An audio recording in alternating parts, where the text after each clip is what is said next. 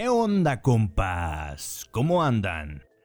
Bienvenidos sean, una vez más, como cada viernes, a su podcast de preferencia llamado Los Merólicos. Yo espero que sea de sus, bueno, a lo mejor no entre su top 10, pero sí me consideren los poquitos que somos, pero muy, muy, eh, muy constantes y muy asiduos en, hacerme saber, eh, pues, qué temas quieren que hablemos y todo como cada viernes les digo. La verdad yo les agradezco mucho. Les agradezco mucho a esas personas que me hacen llegar eh, sus comentarios y sus mensajes. Eh, tanto cosas que, que, creen que puedo mejorar, eh, consideran más bien que, que debo mejorar, que por supuesto que lo voy a estar trabajando y otras cuestiones que pues me dicen, ¿no? Habla de este tema, habla de, por ejemplo, del tema pasado que hablamos de la revolución. Hubo ahí dos personitas, dos amigos que me hicieron eh, saber que hice mucho enfoque en la lucha de Villa y no hablé nada de Zapata. Y sí tienen razón. La verdad, y voy a ser bien franco con ustedes, eh, yo no es que tenga como ídolo a Villa, pero sí es un personaje que me gusta mucho su historia. Y a lo mejor por ahí, por eso me dejé llevar eh, en esta cuestión de, del villismo y esta cuestión de su ejército de la División del Norte. Y a lo mejor por eso, pues se me pasó hablar de Zapata. Y sí, tienen mucha razón. Eh, tal cual no hablé mucho, considero, ¿verdad? a menos que ustedes me digan lo contrario. Considero que de Villa pues hablé pues lo general, no hablé, no me metí a fondo en su vida. Y pues debí de haberle dado el mismo enfoque a Zapata eh, en esta lucha eh, social que se generó y que fue parte importante de la historia eh, y no, no, no me pasó por la cabeza tocar eh, pues el tema del zapatismo, de, del caudillo del sur, vamos a decirlo. Perdón, perdón, la verdad es que se me fue totalmente eh, la onda. Estaba muy entrado acá en la plática con, con el compa Memo. Que pues, la verdad me sorprende la sabiduría del cuate Memo por eso es muy cuate mío. Y este. Y pues nos llevamos también. Porque cada que, nos juntamos hablamos de algún personaje de la historia. Y cosas que yo tengo por hechos. Él me las desmiente. O, me saca algún dato curioso que yo no sabía de, tal personaje. Pero bueno. Quizás eh, para después. Eh, cercana a alguna fecha eh, referente a la patria, a nuestro México chulo.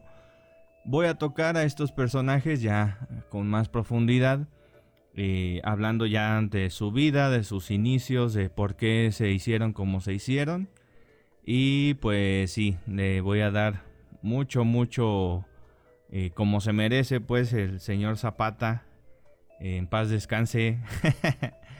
Eh, le voy a dar pues más eh, cabida, ¿no? Más apertura a este tipo de personajes que, que pues quedaron en la historia y que definitivamente tenemos que hablar de ellos para que pues se siga viendo, eh, como yo lo decía, a lo mejor no tanto como héroes, pero como personas que lucharon mm, por sus ideales y que hicieron un cambio en el país. Eh, chico, grande, como lo quieran ver, porque también hubo ahí un amigo que me habló de teoría de conspiración, de por qué inició, según él, la, eh, la Revolución Mexicana, aunada a la Primera Guerra Mundial, que a lo mejor después también hablaremos de eso, ¿no? Cosas que se dicen, eh, que se quería, según desestabilizar a México para aprovecharse de sus recursos y eh, pues hacer a Estados Unidos una eh, potencia militar en la Primera Guerra Mundial. Sabemos que en esos entonces pues no era eh, un país, vamos a decir, élite en las guerras y que aunado a la Primera y la Segunda Guerra Mundial pues se convirtió en el país más poderoso del mundo, que hasta la fecha lo sigue siendo. Pero como les comento, pues ya habrá tiempo para hablar de estas cosas, ¿no? Esas son eh, teorías, son teorías nada más. No me las tomen como ciertas. y cuando lleguemos a hablar de estos temas, pues eh, tengan en cuenta que pues vamos a hablar de lo interesante que resultan estas teorías. Más en lo personal yo no creo en ellas. Eh, bueno, no me quiero alargar más con esto. la verdad es que yo iba a hablar de un tema con el compa Memo referente a la post-revolución, pero bueno, la verdad es que han dado de arriba para abajo y también él ha estado un poco ocupado y no hemos podido coincidir en tiempos, pero bueno, eh, voy a hablar de algo que también me resulta interesante, eh, que es hablar sobre algunos datos curiosos que a lo mejor desconocían de la, de la revolución y, que bueno, también son eh, bastante interesantes. De hecho, cuando yo me topé, estuve buscando listas en internet, no les voy a mentir. Eh, pero cuando yo me topé con algunos datos, créanme que, eran así como que algo que no, que desconocía, pues. Algunos, algunos ya los conocía, otros más o menos, pero bueno, eh, pienso que igual y pueden ser interesantes para ustedes. Entonces, pues, vamos a darle y aquí tengo un punto en, eh, bueno, lo pasé a Word para tenerlo así más claro, subrayado y toda la cosa. Y bueno, como les digo, estas listas las agarré de internet y cosas así, porque pues como les comento, no quiero dejar esto... Eh, bueno, inminentemente va a haber una semana que no pueda publicar eh, contenido, ¿verdad? a este podcast porque pues se acercan las fechas fuertes y, estas fechas pues son eh, de, trabajo para mí, ya saben, la Navidad, desde, bueno, desde Halloween, Día de Muertos, pues sí, voy a andar muy ocupado. Entonces, para no dejar eh, este viernes eh, pues sin contenido, traje estos datos sacados de internet, perdónenme, pero no pude indagar en, mis libros ni en mis apuntes que tengo porque por falta de tiempo. Entonces, pues voy a dar inicio. Comenzamos con una frase que de hecho comenté en el programa anterior, que era el lema eh, de Francisco I. Madero, que decía sufragio efectivo, no reelección. Bueno, esta frase, como ya les eh, comenté, no era de Francisco y Madero, era de Porfirio Díaz. Porque, bueno, ustedes eh, saben que, Benito Juárez eh, tomó durante mucho tiempo, estuvo más bien en la presidencia, y pues sus ganas de poder de Porfirio Díaz eh, lo llevaron a pues estar en contra de él. Tan en contra que comandó un, un golpe de Estado contra Benito Juárez, que no resultó, obviamente, y que pues él acuñó esta frase de sufragio efectivo, no reelección, para pues eh, incentivar un poquito a la gente de que pues ya Juárez ya había tenido durante mucho eh, tiempo el país. Que bueno, aquí también hay gente que dice, no, pero también Benito Juárez se, estaba convirtiendo en dictador por lo mismo. Bueno, yo en este caso difiero un poco, pero bueno, este ahorita este tema habla sobre la revolución, quizás después eh, y con el historiador, ¿verdad? Enfrente, hablaremos sobre estos temas, eh, porque yo considero a Juárez pues como un salvador de la patria, que también tuvo sus cosas malas, ¿verdad?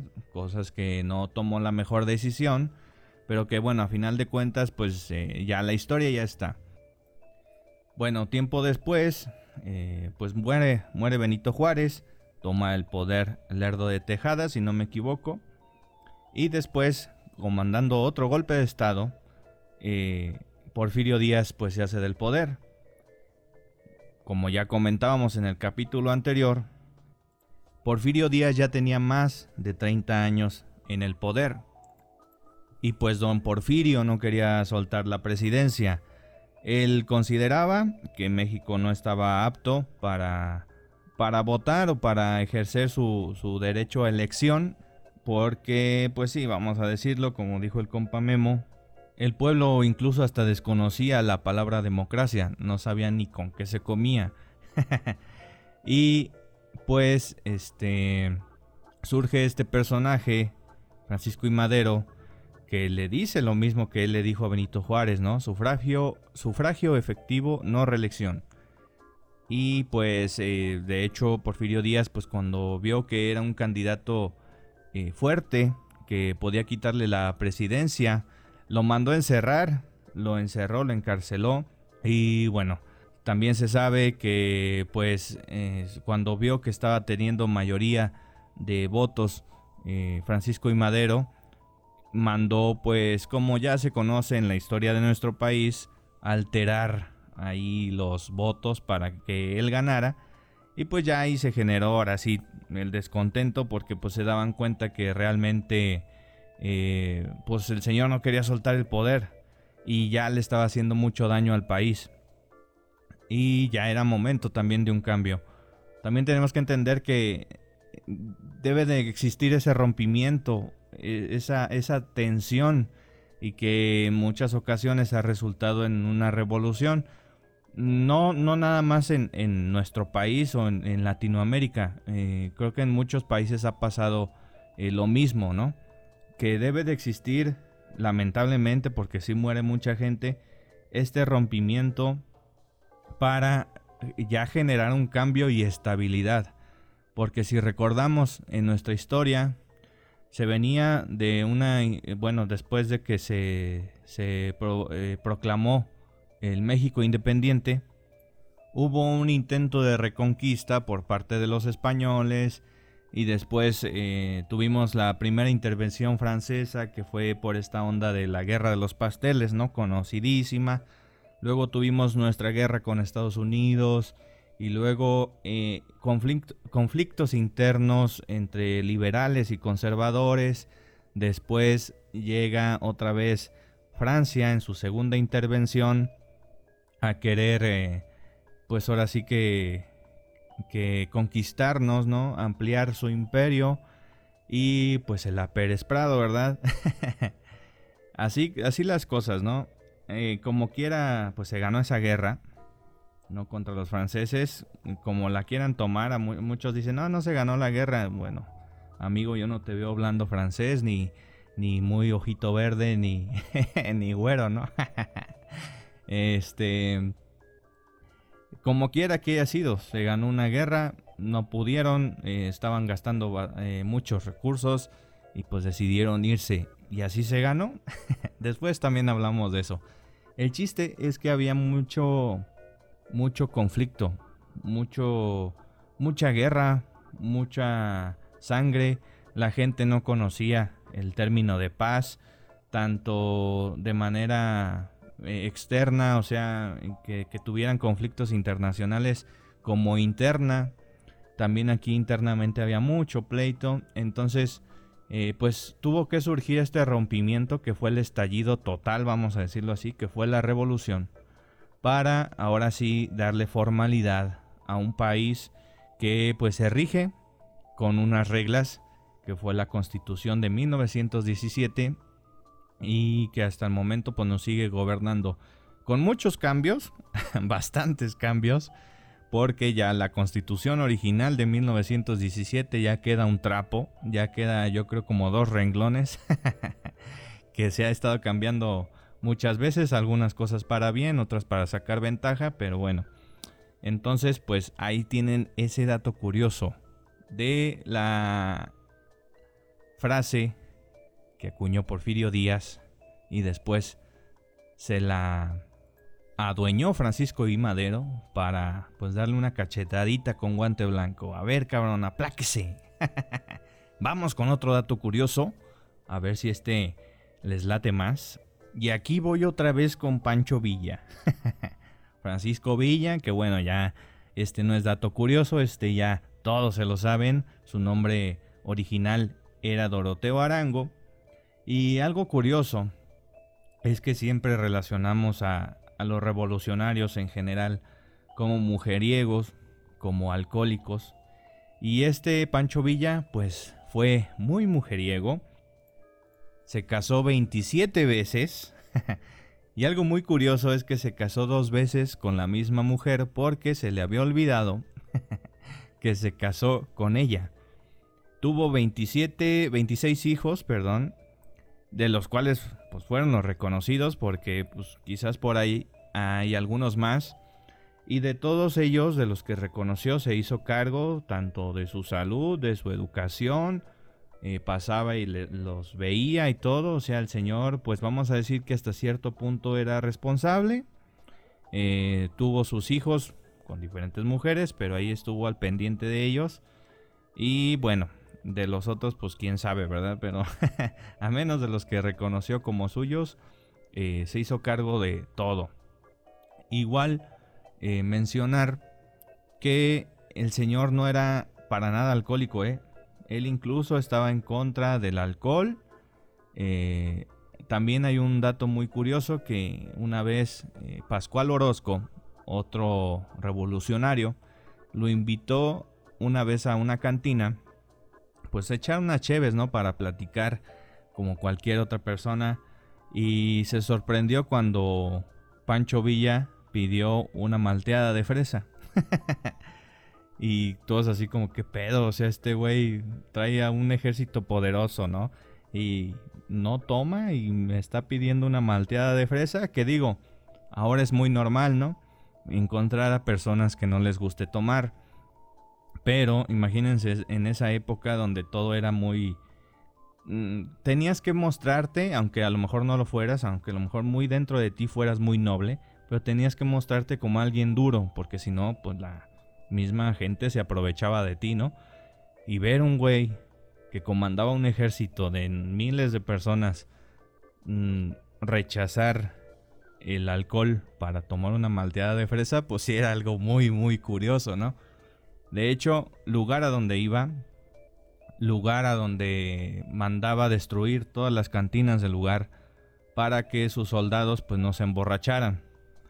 Y también se dice que Pancho Villa mandaba fusilar a todo aquel a todo aquel que intentara abusar de una mujer o tener pues obviamente relaciones sin su consentimiento, que pues, creo que vendría siendo lo mismo. Eh, y también a todo aquel que llegara borracho a, de nuevo a las filas del ejército de la División del Norte.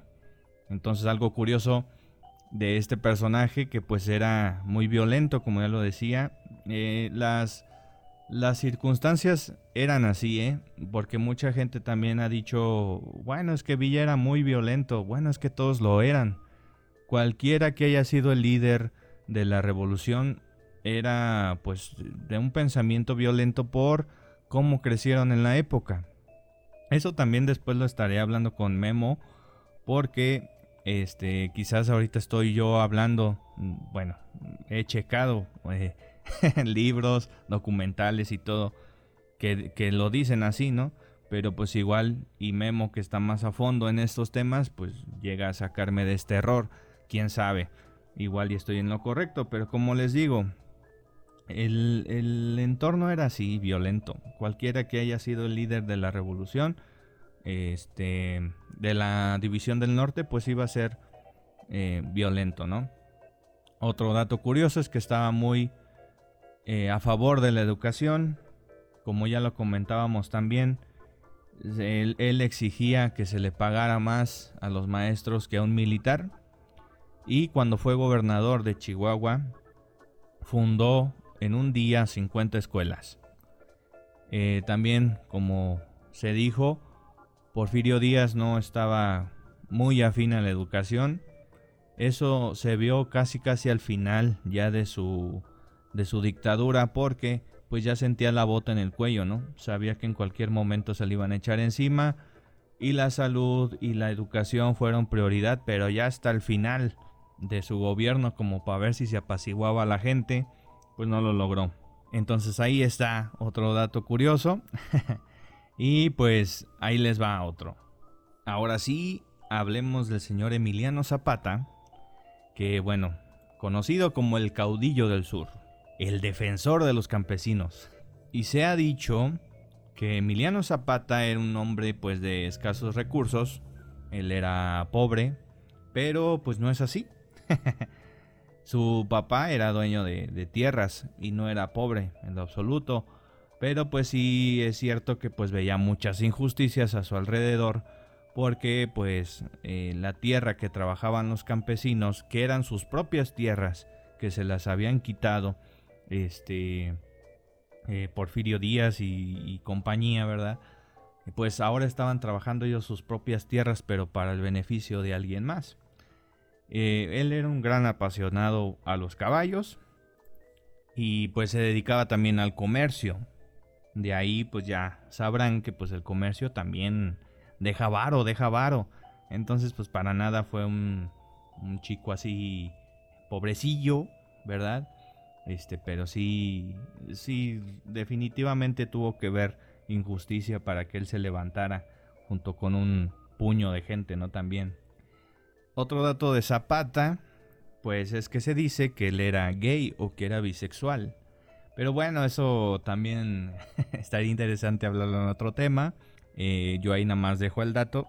Y yo pienso que esto fue más como una tipo estrategia, y digo estrategia entre comillas, eh, del gobierno como para desprestigiarlo.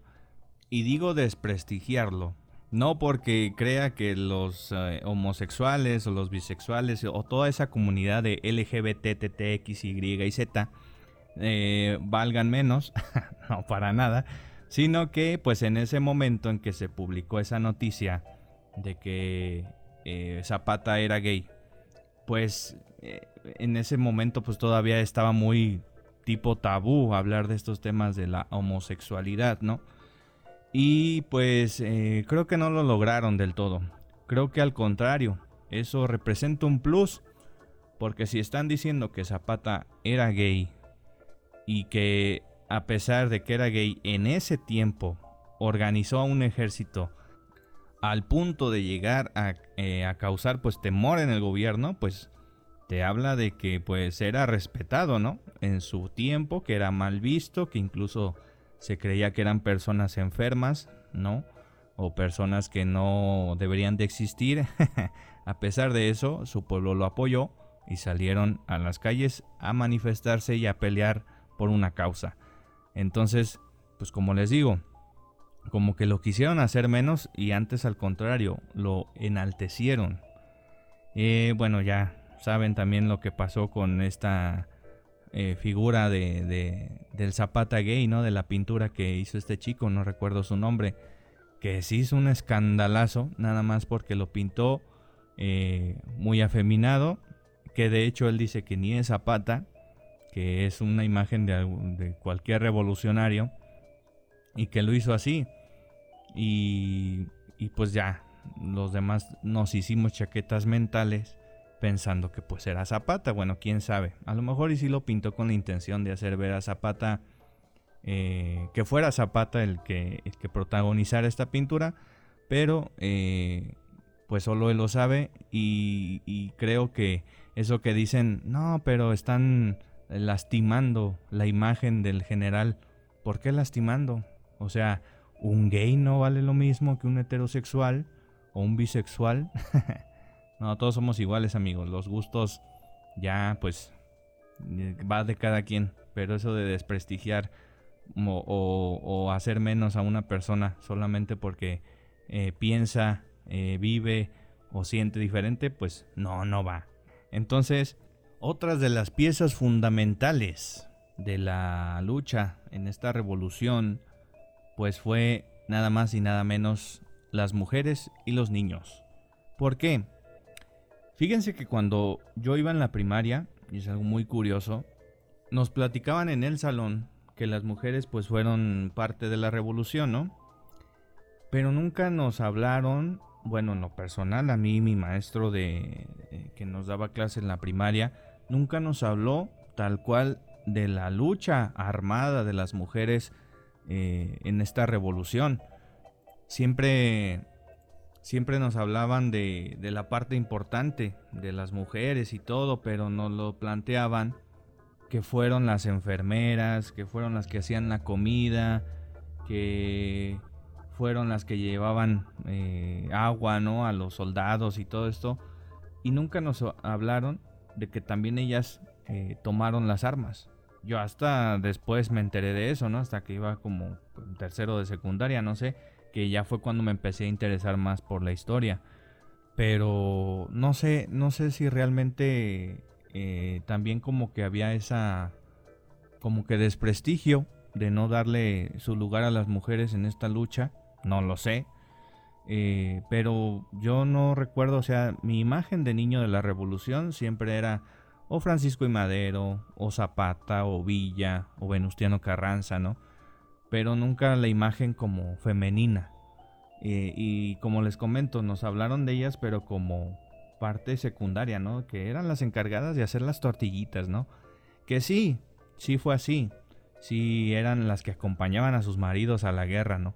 Pero también fueron, eh, eh, pues, parte de la estrategia de, combate. Estuvieron ahí con las armas.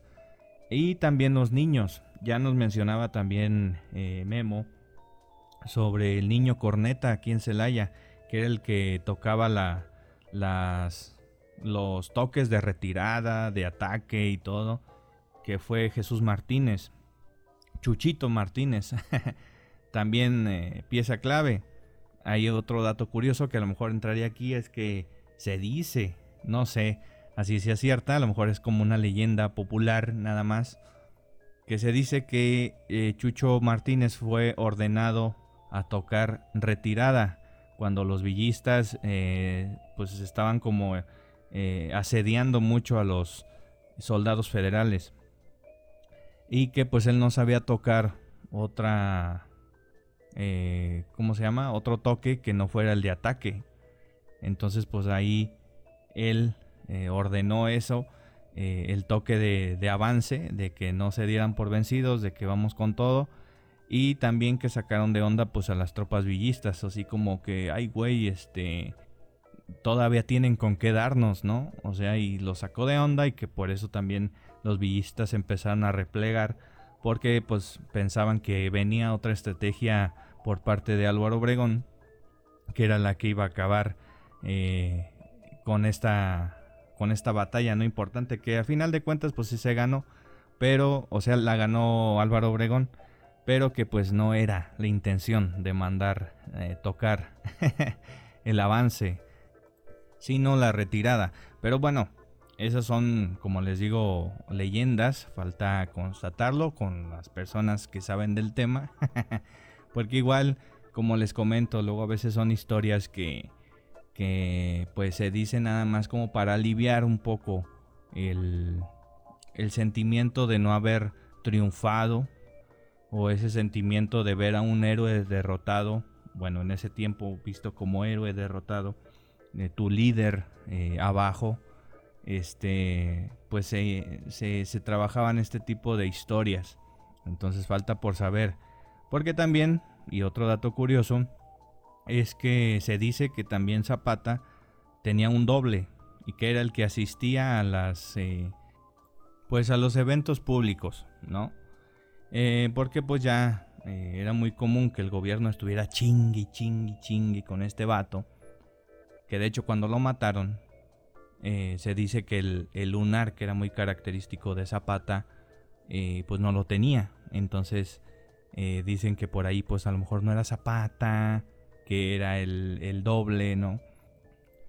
Pero pues como les comento, muchas veces estas historias pues son el no querer aceptar que nuestro ídolo o el ídolo de muchos eh, pues cayó de esa manera, ¿no? Fue abatido. Igual, fuera de nuestra historia como país, existen también las teorías de, de, Che Guevara y todos esos, ¿no? Que pues no era él. Y así pues se van hilando muchas historias. E, en artistas también pasa, ¿no? Que Michael Jackson no está muerto. Que Jenny Rivera hace tutoriales de cocina. Entonces, pues así pasa, compas. El, no creer, el no aceptar que, cayó alguien que admiramos, pues nos eh, eh, hace que creemos estas historias eh, fantásticas como para mantener la esperanza. Y pues bueno, continúo. Miren, empecé hablando de las mujeres y los niños y ya me fui por otras ondas. Miren, aquí está un listado, se los voy a proporcionar para que vean cómo estuvo la onda.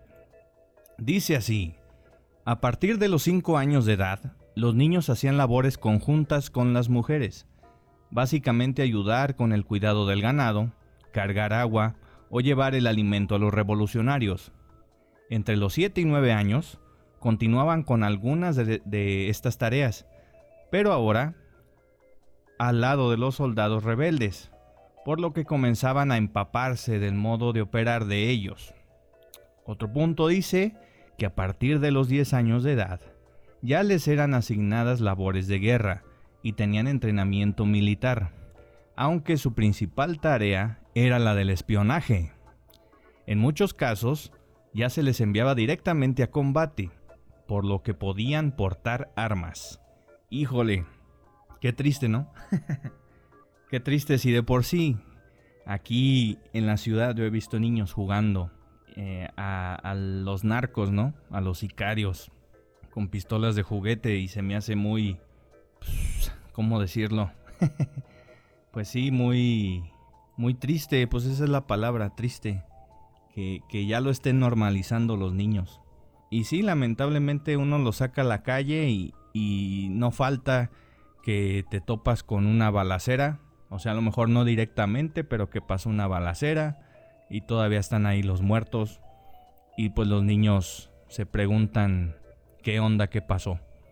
Y pues ven esas imágenes y para ellos se les va haciendo muy normal. Y pues qué feo, qué feo. Hay que explicarles de todos modos a los niños, explicarles que pues esto no lo hace gente sin escrúpulos, sin sentimientos, gente este mala para que ellos lo entiendan así y que vean que pues esto no, no es normal. Pero bueno, es parte de nuestra historia también. Eh, sí, yo sí sabía eh, la parte de que había niños combatiendo, pero no me imaginaba que tan jóvenes. A los 10 años ya se les entrenaba para combate. Yo me imaginaba pues, alguien de 14, de 13 años, ¿no? Que a lo mejor ya son adolescentes, pero que ya van entendiendo un poquito más eh, lo que es la vida, a lo mejor.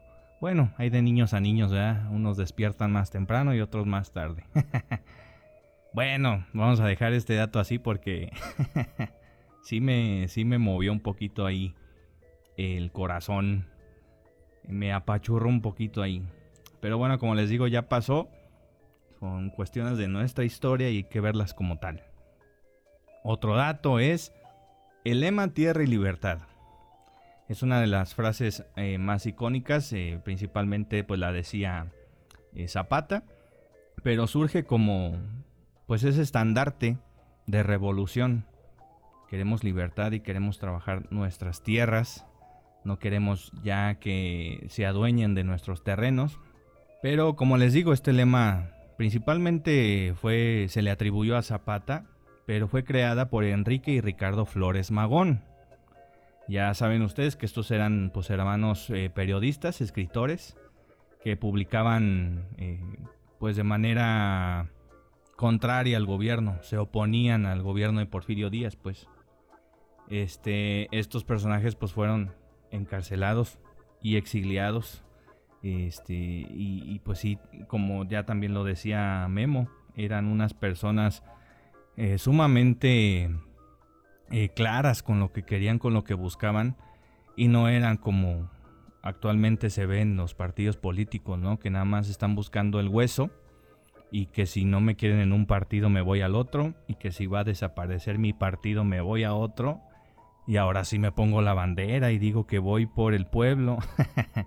no, pues estos vatos no eran así, eran muy claros con lo que querían, aceptaron, o bueno, es que no había de otra, te encarcelaban a huevo y te exiliaban a huevo. Pero bueno, ahí están esos personajes. Eh, quien les interese también ah, eh, checar estos temas sobre los hermanos Magón. Eh, sí, también es muy interesante. Ahí denle una buscadita en internet para que vean el calibre que se cargaban estos hombres. Ahí les voy otro dato. Bueno, de esta historia no conozco mucho, pero se me hace como que muy muy interesante. Hubo una mujer llamada Petra Herrera que se hizo pasar por hombre en la división del norte. Obviamente pues para no, no pasar como desapercibida y ser tomada en cuenta en, los combates, ¿no? Pero después pues Pancho Villa se, se enteró de que este muchachito era mujer. y pues se negó a darle un cargo pues eh, importante dentro de la división del norte. Pero aún así la aceptaba dentro de, del ejército, ¿no? Nunca le dijo nada. Este, total. Esta mujer después formó como su propio ejército, su propio... No, no ejército, sino su propio regimiento, ¿no? De puras mujeres. Ahí está ese dato. no sé muy bien la historia, pero de hecho hay un, un, programa de Comedy Central, yo sé que lo han visto, que se llama Drunk History, que sale la historia de esta mujer. Y obviamente cuentan la historia de una manera muy cómica, pero también eh, es, chido documentarse de esa manera. Ahora, si quieren saber totalmente la historia, cómo fue, pues agárrense un libro o vean en internet. Hay muchas historias de esto, que de hecho es lo que voy a hacer yo, porque no sé muy bien la historia de esta mujer y aquí ando hablando, ¿verdad? Entonces borren este dato. Nada, no tanto así, pero bueno, ahí se los dejo como para que ustedes lo, lo chequen y si les interesa, pues lo vean. A ver, ¿qué otro dato les doy? Ay, yo estoy lleno de datos aquí. Ya quisiera estos datos para mi celular que ya no tengo. este dato va sobre un corrido que es el más popular de la Revolución Mexicana. Yo sé que todos lo hemos escuchado y a lo mejor hasta bailado. Esta canción que nos cantaban nuestros papás cuando éramos unos peques. y que bueno, hasta la fecha sigue sonando y muchos niños se la saben. A que no adivinan cuál es. Es nada más ni nada menos que la cucaracha, señores. Bueno, pues esta canción fue una canción modificada porque tenía otra letra.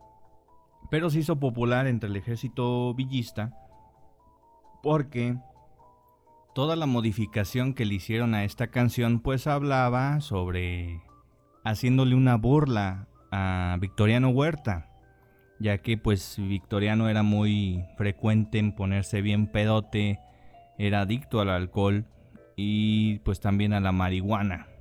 Entonces, pues por eso dice la canción, que por eso ya no podía caminar porque no tenía y porque le hacía falta marihuana para fumar. Entonces esa canción que hasta la fecha cantamos y se la cantamos a los niños, pues proviene de ahí. Obviamente pues ya no les hablamos de marihuana, ni de alcohol, ni drogas, ¿verdad? Le cambiamos ahí un poquito la letra para que sea más amigable para los niños. Pero bueno, de ahí viene, ya saben ese dato, fue una canción que le hicieron en tono de burla los soldados villistas a Victoriano Huerta. Ah, y otro dato curioso, fíjense ahorita que se me viene a la memoria. ¿Ustedes saben cuál es el presidente de México? que duró menos tiempo en su cargo. Mm, a ver quién, quién da más, quién da menos. bueno, les tengo ese dato.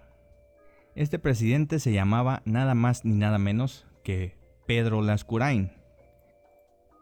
Y para contar esta historia, pues me tengo que remontar ahí un poquito a lo que fue la decena trágica, que fue todo este movimiento que hizo Victoriano Huerta para asesinar a Madero y hacerse del poder. Pero pues él no podía directamente quedarse con la presidencia nada más porque sí, tenía que hacer ahí un par de movimientos. Bueno, como les comento, y como les comenté más bien en el capítulo anterior, Victoriano Huerta era muy pues afín con el porfiriato, ¿no? Y tiempo después, cuando Porfirio Díaz pues fue exiliado, él se pone a las, a, las órdenes de Madero. Y Madero, pues vamos a decirlo así, era pues un hombre muy inocente. Era un hombre que era incapaz de traicionar y que por eso no conocía la traición. Él creía que la gente podía cambiar de un momento a otro de pensar. Y pues acepta a Victoriano Huerta, ¿no? Eh, como su protección. y pues ocurre todo lo, lo contrario, ¿no? Victoriano Huerta, pues ahí cayó.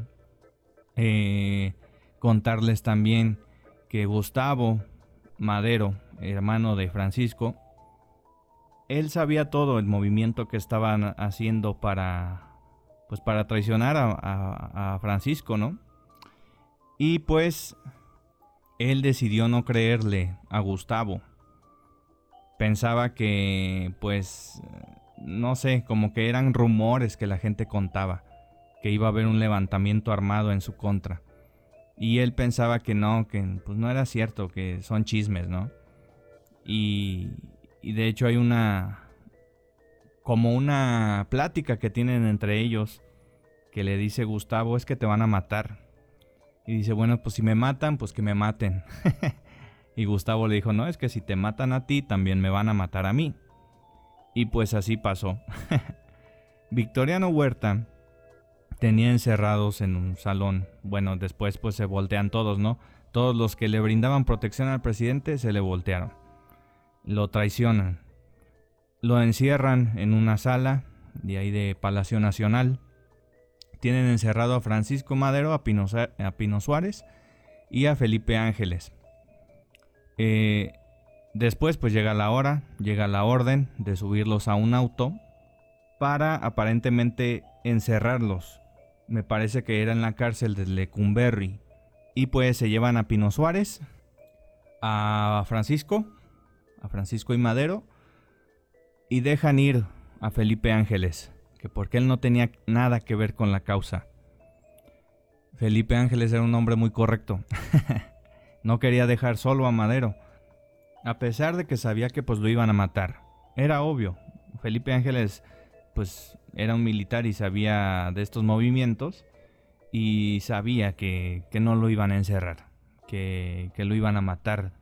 O sea, todas las piezas del rompecabezas se juntaron para dar por hecho de que esto era un golpe y todos lo veían menos Madero.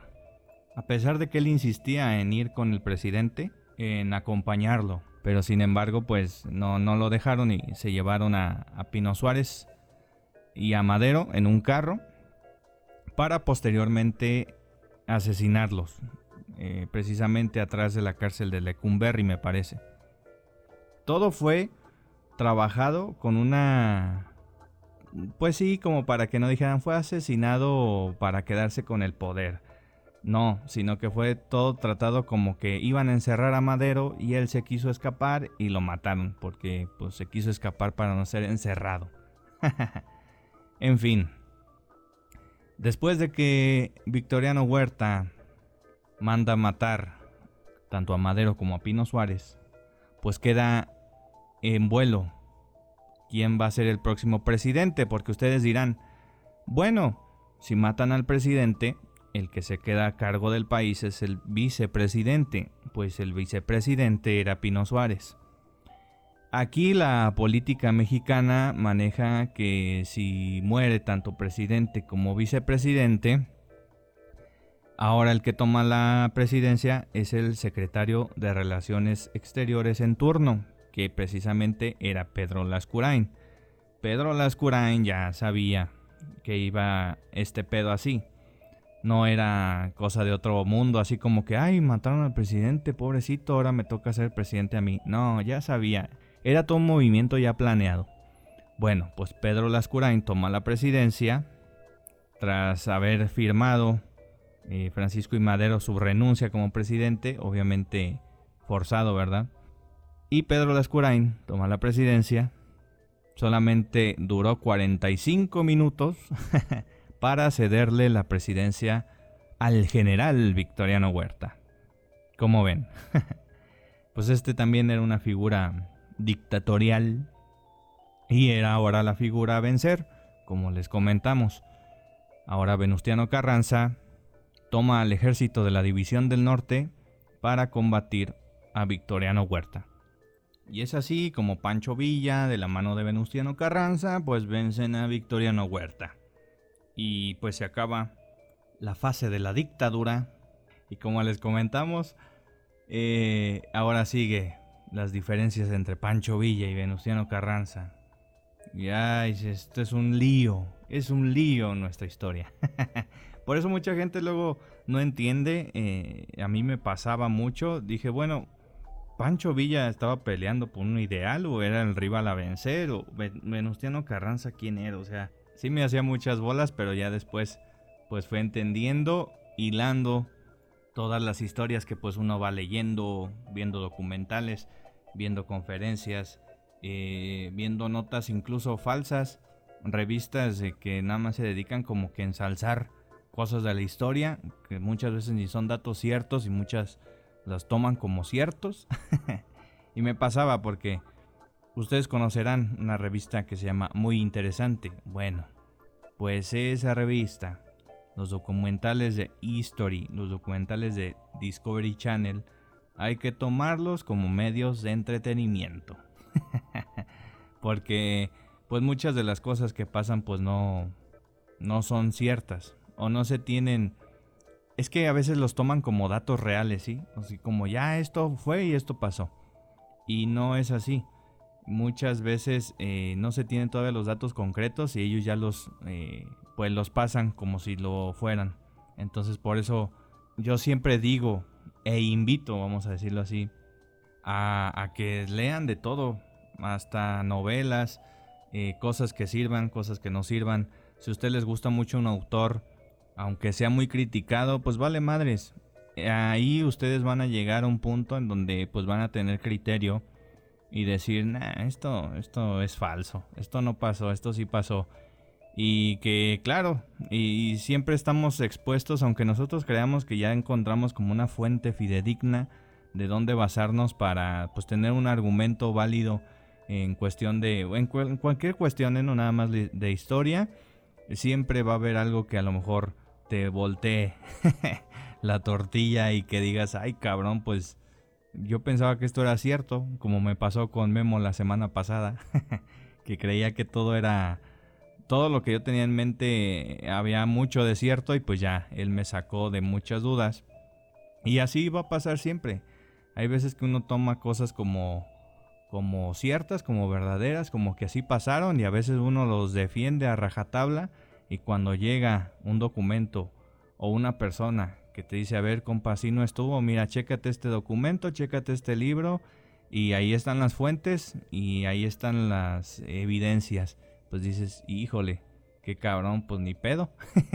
Aceptarlo y pues así fue la historia y no queramos cambiarla. Eh, bueno, déjenme ver si hay otro dato curioso, tampoco los quiero abrumar, no quiero que esto se extienda mucho. Ya van capítulos de más de una hora. no sé si les esté gustando que tenga ese formato tan largo. Eh, a lo mejor les gustaría más cosas de media hora, de 40 minutos, a lo mucho una hora. Y no sé si me está extendiendo, pero bueno. Voy a ver si hay otro dato, si no así lo dejamos y ya vamos viendo y vamos guardando datos para otra emisión, para el siguiente año quizá este, para no estar así como que, ay, nada más está hablando de historia, qué hueva. Yo sé que la historia a veces es aburrida, amigos, pero tenemos que entenderla para saber lo que somos hoy, cómo nos comportamos hoy como sociedad, etcétera, etcétera. Déjenme checar, ya saqué un librito que tengo por aquí. Y sí, efectivamente tengo otro dato, y creo que se lo tengo que comentar porque es de los más conocidos. Y bueno, trata de esto y se los voy a leer para que no haya confusión, para que no haya dudas. Volviendo un poquito al porfiriato, esta, este dato se llama los 41. Y dice, corre y se va corriendo con, dice, Amada Díaz hacía honor a su nombre. Fue la más amada de los hijos de Porfirio Díaz. Acompañó a su padre la mayor parte de su vida y durante los días del exilio lo visitó por largas temporadas para menguar su dolor. Pero el dolor, la tristeza y la frustración como mujer empañaron su vida después de subir al altar. En términos materiales, nunca le faltó nada, Pero el amor solo fue una fantasía dibujada en su imaginación. Su relación con Ignacio de la Torre era forma sin fondo. Tuvo que aceptar la homosexualidad de su marido que, como secreto a voces, era de todos conocida. El yerno de don Porfirio estuvo involucrado en uno de los mayores escándalos de la época, el famoso baile de los 41, en el cual la policía detuvo a un grupo de 42 homosexuales que realizaban una fiesta donde la mitad estaban vestidos de mujer. Cuando don Porfirio se enteró de que entre los 42 detenidos se encontraba su yerno, ordenó inmediatamente que lo borraran de la lista. Por eso pasó a la historia como el baile de los 41. José Guadalupe Posada realizó incluso un grabado en el que se apreciaba claramente la presencia de Nacho de la Torre, con una leyenda que decía, aquí están los maricones muy chulos y coquetones. ¿Eh? Ahí les dejo ese dato, muy conocido. Y ahí les va la fuente de donde saqué este dato. Bueno, eh, lo tengo en un libro, se llama Érase una vez México. La segunda parte de este, me parece que son tres libros. Y los autores de este libro se llaman Sandra Molina y Alejandro Rosas. Que de hecho déjenme comentarles que si ustedes están interesados en entrar en esta parte de aprender eh, la historia o un poquito de ella o que quieren saber sobre un tema en particular, yo les recomiendo mucho a este autor, Alejandro Rosas, es un historiador. Eh, lo que me gusta de él es cómo cuenta la historia, pareciera que te la está platicando y no se hace tan tediosa. Yo entiendo esa parte porque a mí me pasaba mucho que agarraba un libro de historia y todo era muy formal. Incluso usaban muchos tecnicismos que... Ah, eso llega a fastidiar un poco, ¿no? Acá con Alejandro Rosas no pasa eso. Como les digo, obviamente no me quedo nada más con él. Leo otros autores, ¿no? Este, hasta autores que no me agradan del todo, pero los leo porque, eh, eh, como les digo, hay que hacer como a final como una comparativa y decir, ah, esto no creo, esto sí creo y hacerse como un criterio propio de, ciertas cosas. Este, pero bueno, ya ahí yo les dejo esta recomendación de este autor. Y pues ya, terminamos con los datos. Tampoco, como les digo, los quiero abrumar o los quiero llenar aquí todo más de una hora hablando de esto porque sé que pues no es fácil. es complejo. Incluso a mí que me gusta mucho la historia, hay veces que sí me llego como que a fastidiar de, de, ver o de estar leyendo eh, muchas cosas sobre historia, entonces también necesitamos como que un reposo a veces. no un descanso, sino nada más un reposo así de, ay, dame mis cinco minutitos, déjame como un sneakers, ¿no? y, y seguir pues en el caminito, eh, tratando de buscar más datos o más historias que puedan ser interesantes. Y aunque no las sean, pues las hacemos interesantes, ¿no? Entonces, pues hay que seguir aprendiendo. No hay que bajar la guardia. El país nos necesita. Eh, ya me fui muy lejos, ¿no? Bueno, compas, vamos a dejarlo hasta aquí. Les agradezco de verdad su tiempo, el tiempo que se toman de escuchar este podcast, este humilde podcast. Eh, reitero, siempre voy a, agradecer a todas esas personas que me hacen llegar sus sugerencias o sus comentarios o sus posibles temas eh, que quieren que tratemos aquí. Igual eh, ya tengo por ahí a gente, a más invitados que van a estar por aquí, nada más que pues sería cuestión de ponernos de acuerdo porque como les comento ahorita estoy un poquito saturadón Pero pues va a haber tiempo para todo. Y pues gracias también por el apoyo. Por eh, todas sus muestras de aliento, por sus porras que me echan. y que por supuesto todas esas, cosas que me han hecho saber que, que pueden, que más bien que tienen que mejorar, ya las estoy trabajando. Y pues nada, yo me despido. Mi nombre es Jesse Montero. Espero que les hayan gustado estos datos curiosos.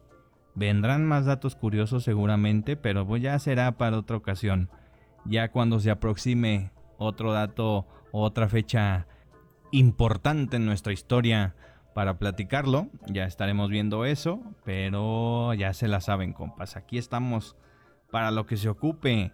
Igual si ustedes tienen preguntas, aún dudas sobre este proceso de la revolución o del porfiriato, pues háganmelas llegar. Ya saben, estamos en Instagram como los merolicos, los punto merolicos y en eh, Spotify, ahí si nos hacen favor de escucharnos, y en YouTube como los merolicos podcast.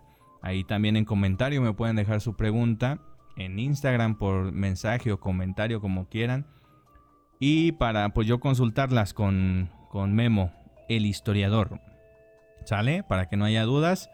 Eh, ahí cualquier cosa pues nos comunicamos, compas. Muchas gracias por escuchar los merolicos. Aquí les dejo estos datos sobre la Revolución Mexicana. Y pues nada, agradecer, siempre agradecer, siempre ser agradecidos. Que tengan un muy bonito fin de semana. Disfrútenlo mucho. Y a ver si ahora sí ganan mis Tigres. A ver, otro campeonato más. No, uno más. Sumarle otra estrella a la camiseta. Se vería muy bonita. Así para que no se vea disparejo. Cuatro arriba y cuatro abajo. Ocho campeonatos. bueno, ya, ya me despido. Ya me estoy yendo muy lejos. Entonces, me despido, compas. Adiós, gente. Adiós, mi Dieguito Maradona. Te vamos a extrañar, Pelusa. La neta, yo sí, porque yo sí soy bien aficionado al fútbol. Y se siente tu partida. Pero bueno, ahora reemplazas a, a Dios. Ahora tú eres el Dios. Y pues te vamos a rezar. para que nos mandes ahí la bendición. No es cierto, no es cierto, compas. Bueno, ya me voy porque ya estoy diciendo puras tonterías. Cuídense mucho. Nos vemos, compas. Cuídense, váyanse, lávensela bien. Y nos vemos el próximo viernes. Bye. Baigón, baigón.